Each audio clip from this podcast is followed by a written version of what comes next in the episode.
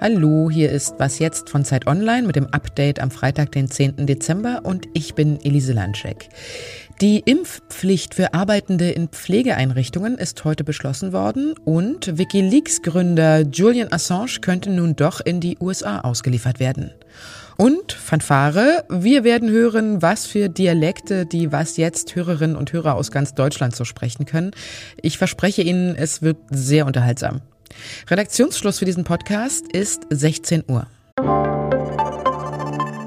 Werbung.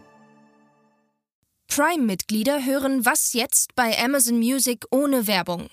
Lade noch heute die Amazon Music App herunter.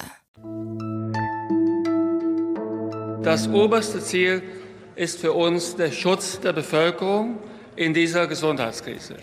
Das hat der neue Gesundheitsminister Karl Lauterbach heute Morgen noch einmal betont. Und das sehen die meisten Abgeordneten des Bundestags und des Bundesrats auch so.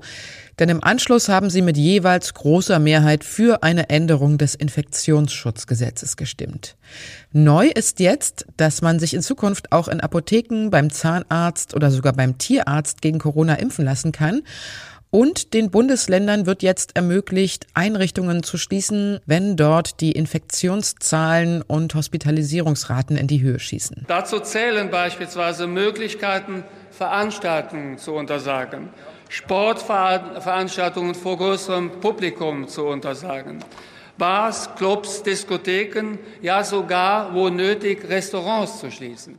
Außerdem gilt nach dem Gesetz ab Mitte März 2022 eine Impfpflicht für Mitarbeiterinnen und Mitarbeiter von Pflege- und Gesundheitseinrichtungen, zum Beispiel Tageskliniken, Arztpraxen, Rettungsdienste oder sozialpädagogische Zentren.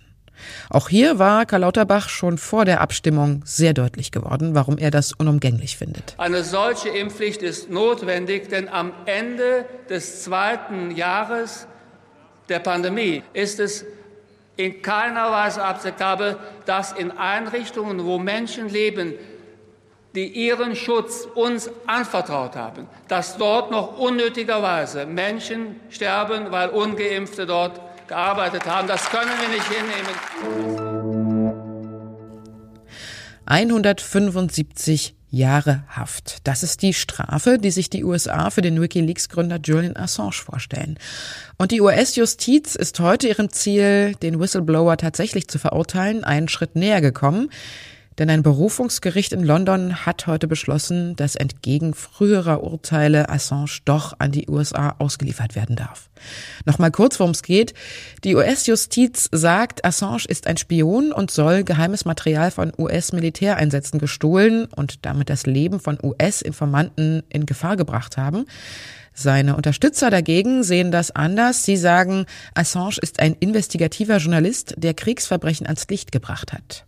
Jetzt sitzt Assange schon mehr als zwei Jahre im Londoner Hochsicherheitsgefängnis Belmarsh und seine Angehörigen beschreiben seinen physischen und psychischen Gesundheitszustand seit Monaten als sehr schlecht, weswegen er bislang eben auch noch nicht ausgeliefert werden durfte.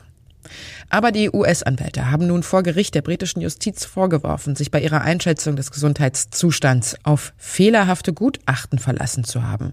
Assanges Verteidiger hingegen kam mit Enthüllungen in den Gerichtssaal, wonach der US-Auslandsgeheimdienst CIA Anschlagspläne auf Assange geschmiedet habe, während seiner Zeit in der ecuadorianischen Botschaft in London. In den US-Medien läuft diese Nachricht derzeit schon hoch und runter. With some serious claims, it goes into details about the CIA's war on WikiLeaks and its founder, even stating that the US had plans to abduct or even assassinate Julian Die Unterstützer von Assange wollen weiter gegen seine mögliche Auslieferung kämpfen und haben jetzt angekündigt, erneut in Berufung zu gehen. Sie haben es ja vielleicht heute Morgen schon in unseren Nachrichten gehört. Olaf Scholz ist heute nach Paris gereist und die neue deutsche Außenministerin Annalena Baerbock nach Polen. Bei Scholz lief alles ganz wunderbar. Frankreich und Deutschland wollen die enge und freundschaftliche Zusammenarbeit fortsetzen. Scholz hat betont, es sei wichtig, dass Deutschland und Frankreich in der Außenpolitik gleichgerichtet arbeiten. Themen der Gespräche waren dann in aller Kürze die Spannungen zwischen Russland und der Ukraine und die Migration über Belarus. Auch die Beziehungen zu China wurden kurz angerissen. Dann war allerdings Scholz schon wieder weg. Er reiste dann von Paris direkt nach Brüssel weiter zu seinem Antrittsbesuch bei den Spitzen der EU und der NATO. Bei Annalena Baerbock ging es etwas angespannter zu.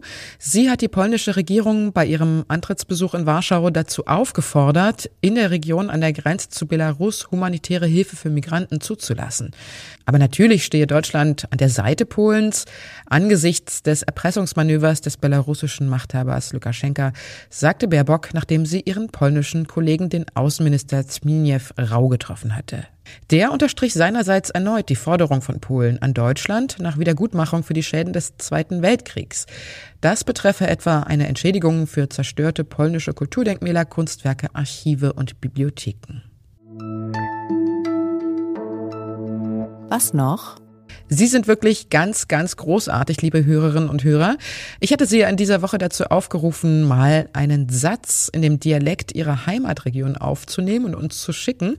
Und ganz viele von Ihnen haben das auch gemacht. Es war eine wirklich große Freude und auch sehr lustig, Ihre ganzen Nachrichten mal durchzuhören. Ich habe daraus mal ein kleines Best-of zusammengeschnitten. Wir hören jetzt Platt aus der Vulkaneifel und aus Niedersachsen, Saarländisch, Wittgensteiner Platt, Alemannisch und Schwäbisch. Also sehr viel aus dem Süden, Westen und Norden Deutschlands. Aus dem Osten hat sich leider keiner gemeldet. Das, was ich persönlich sehr schade finde. Das heißt, ich muss eigentlich nochmal einen Aufruf starten. Die Übersetzungen der Sprachaufnahmen, die Sie gleich hören werden, die schreibe ich Ihnen in die Show Notes. Wenn ich mit der Kannern durch de Bisch spazieren ihn und denn so ein guck, des hei as See ormes, dann wies nemes, wat für ein der ich do mat die Menton. Wenn man wie Sellemolz in Saarbrück auf der Schnersende Dieter die Date vor wieder da war, die Schaffschuhfahrsteckler am Buffet nur Fuppes schwätz, ich neuet am Knaus auf de Trott war in schlauende Juppeleie los, wissen wir, dass der Orm zwar klar war, jetzt aber Zappe ist und man moi grad zuletzt noch die Flemmen wäre. Ist da Dieter da? Der Hirsch bei der Henne und der Henne ist ne Dusse. Am Zeistich ist mein Bächle mit dem Breschlinghäfel et Kellerstaffler angehagelt. Grasige Gräbe, a rostige Pflög, a Frau vor Auge durchknüg. Gießen war ja da, Hüte ist schon wieder da und die ganzen Nötten sind weg. Das war's mit Was Jetzt für heute. Unsere E-Mail-Adresse lautet wie immer wasjetzt.zeit.de. Tschüss und bis bald, sagt Ihre Elise Landcheck.